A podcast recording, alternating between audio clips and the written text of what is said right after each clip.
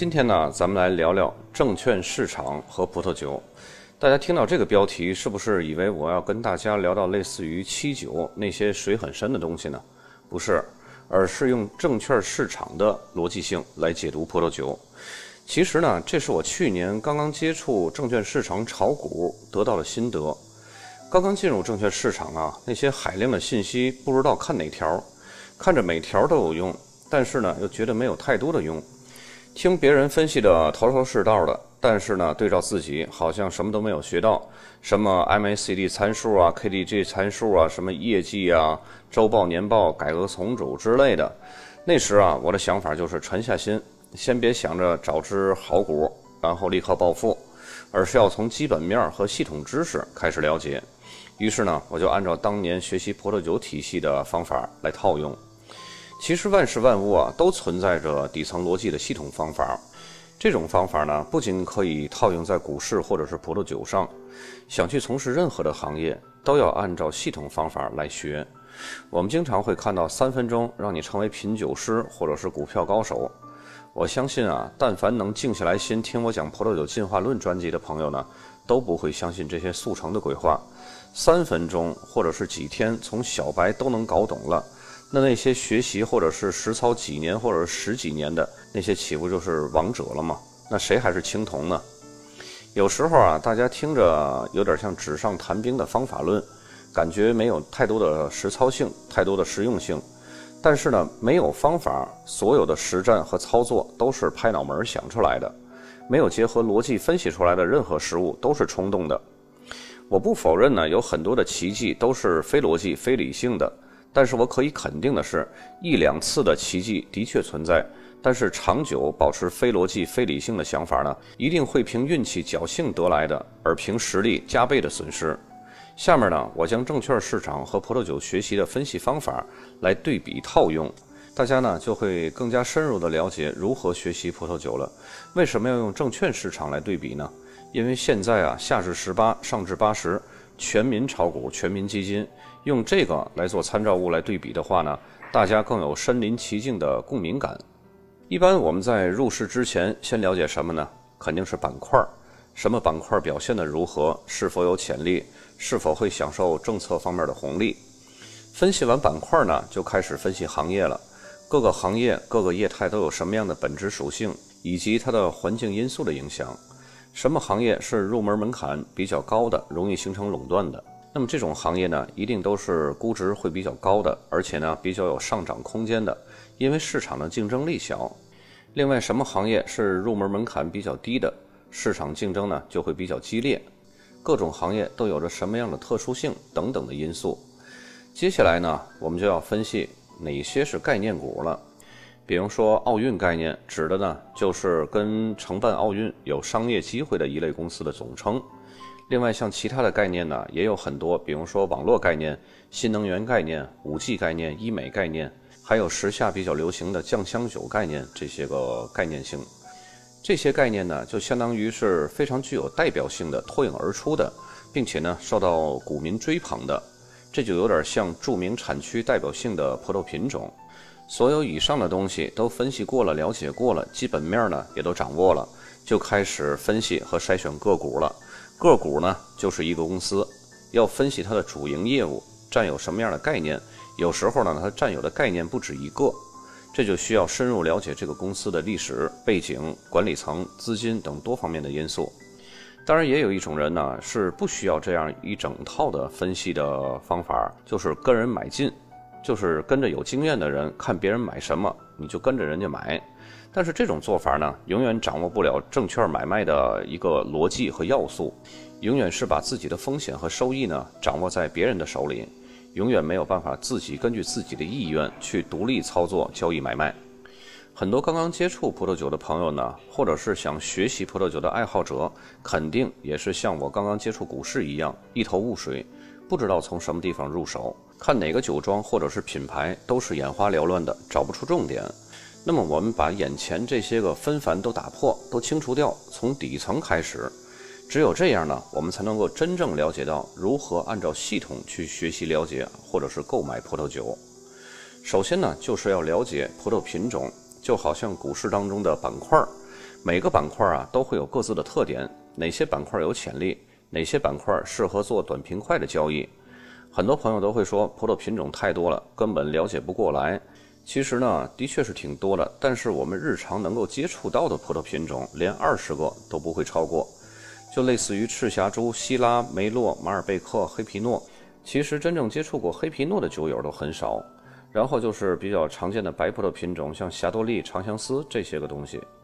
了解了这些品种呢，就会了解到它们的基本属性和特点。比方说赤霞珠，单宁强劲，具有陈年潜力，就类似于股市板块当中的长线潜力股。梅洛葡萄呢，圆润多汁，适合尽早饮用，就很类似于股市板块当中短平快交易的板块。希拉呢，雄壮饱满，黑皮诺精致灵动。这样一对比，是不是感觉都很像各个板块中的特点了？其次呢，要了解是产区，就有点像了解股市当中的行业。了解产区主要是了解风格，了解行业也是了解行业特性。有的产区呢极为复杂，比如说勃艮第，小小的一块产区呢就有一千二百四十七个不同的风土。这就像股市中的行业准入门槛儿，类似于勃艮第这样的行业准入门槛儿就会比较高。从事的人呢就会偏少，更容易形成垄断，所以价格呢也就会比其他的产区要高一些。这里的价格高呢，就类似于准入门槛高的行业的高估值。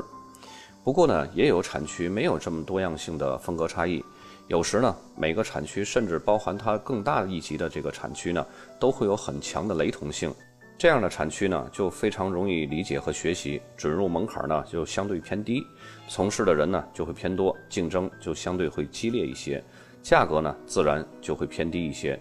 就好像证券市场当中的食品零售行业，甭管它是零售哪个产品，卖肉的、卖牛奶的、卖鸡蛋的，或者是卖饮料的，它们之间能有多大的差别呢？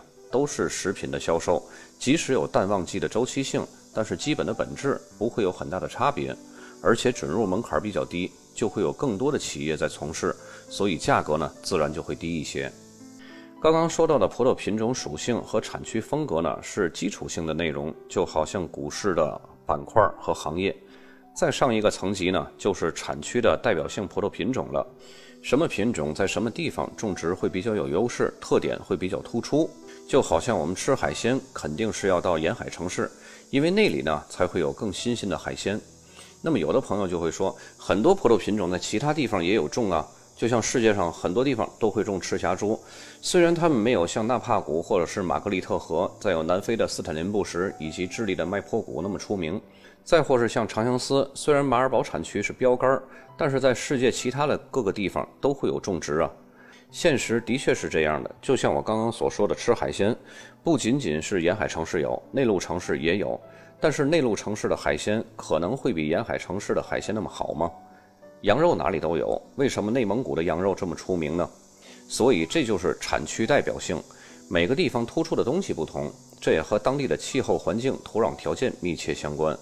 再说到我平时最爱举的例子，阳澄湖大闸蟹，为什么阳澄湖大闸蟹最出名呢？因为那片水域和水底的沙土是最适合它们生长的。套用到证券市场的概念股呢，哪些行业会具备一些什么概念？这就是股市的代表性。就像去年下半年新能源涨势很好，比亚迪的股票呢就涨飞了，因为它不仅具备新能源的概念，并且它具有那个概念的行业代表性。了解过产区具有代表性的葡萄品种了，那么我们就会有一定量的系统知识储备了，同时我们也对自己的主观风格喜好也有了一定认知了。这时才是对一些酒庄的酒款深入了解、分析研究的时候。就像股市中的大的系统都了解之后，开始选个股，要看它公司的财报、基本情况、历史背景这些个众多的因素。选酒庄的酒款也会了解酒庄的历史背景、当地葡萄园的风土条件、酒庄在哪些地方拥有葡萄园、酿酒师是谁、酒庄的酒款主要以什么风格为主这些个众多的因素。各位会发现啊，每一个层级的上升，分析的内容就会越详细，而了解更详细的信息呢，正是我们能够更好的选取一种或者是几款酒款的必要条件。就像在证券市场选取个股，我们对他们公司的各方面的信息掌握的越全面，才会更加了解，从而呢选择在什么时候进行买卖交易而获利。当然，选酒同样也有懒人，就是看大多数人买什么酒，自己也买什么酒。那样选酒所承担的风险呢，就像看别人买什么股票，自己也跟着买一样。赶上了呢就赚了，赶不上呢，你买酒还好，不会像买股票赔钱损失那么大，顶多呢也就是浪费一瓶酒。再或者呢，还有一种人就是找懂酒的人帮忙推荐酒。如果要是能说清楚自己喜欢的风格喜好和口味偏好，那自然是没问题。如果要求的标准就是不酸不涩好入口。那这种标准等于是没有标准，永远找不到一款自己可以一见倾心的葡萄酒。说句题外话，其实这种人还是大有人在，不仅仅是选酒或者是选股票。大家想想，找对象的时候，不也是让别人介绍，或者是找到了一个对象，带到闺蜜群里边，看看这些闺蜜对你的这个对象有什么看法？所以说呢，无论是选酒、选股票，或者是找对象，都要充分了解自己和对方。并且有一定的主观认知和判断力，这样才会成功。本期节目就到这儿，咱们下期再见。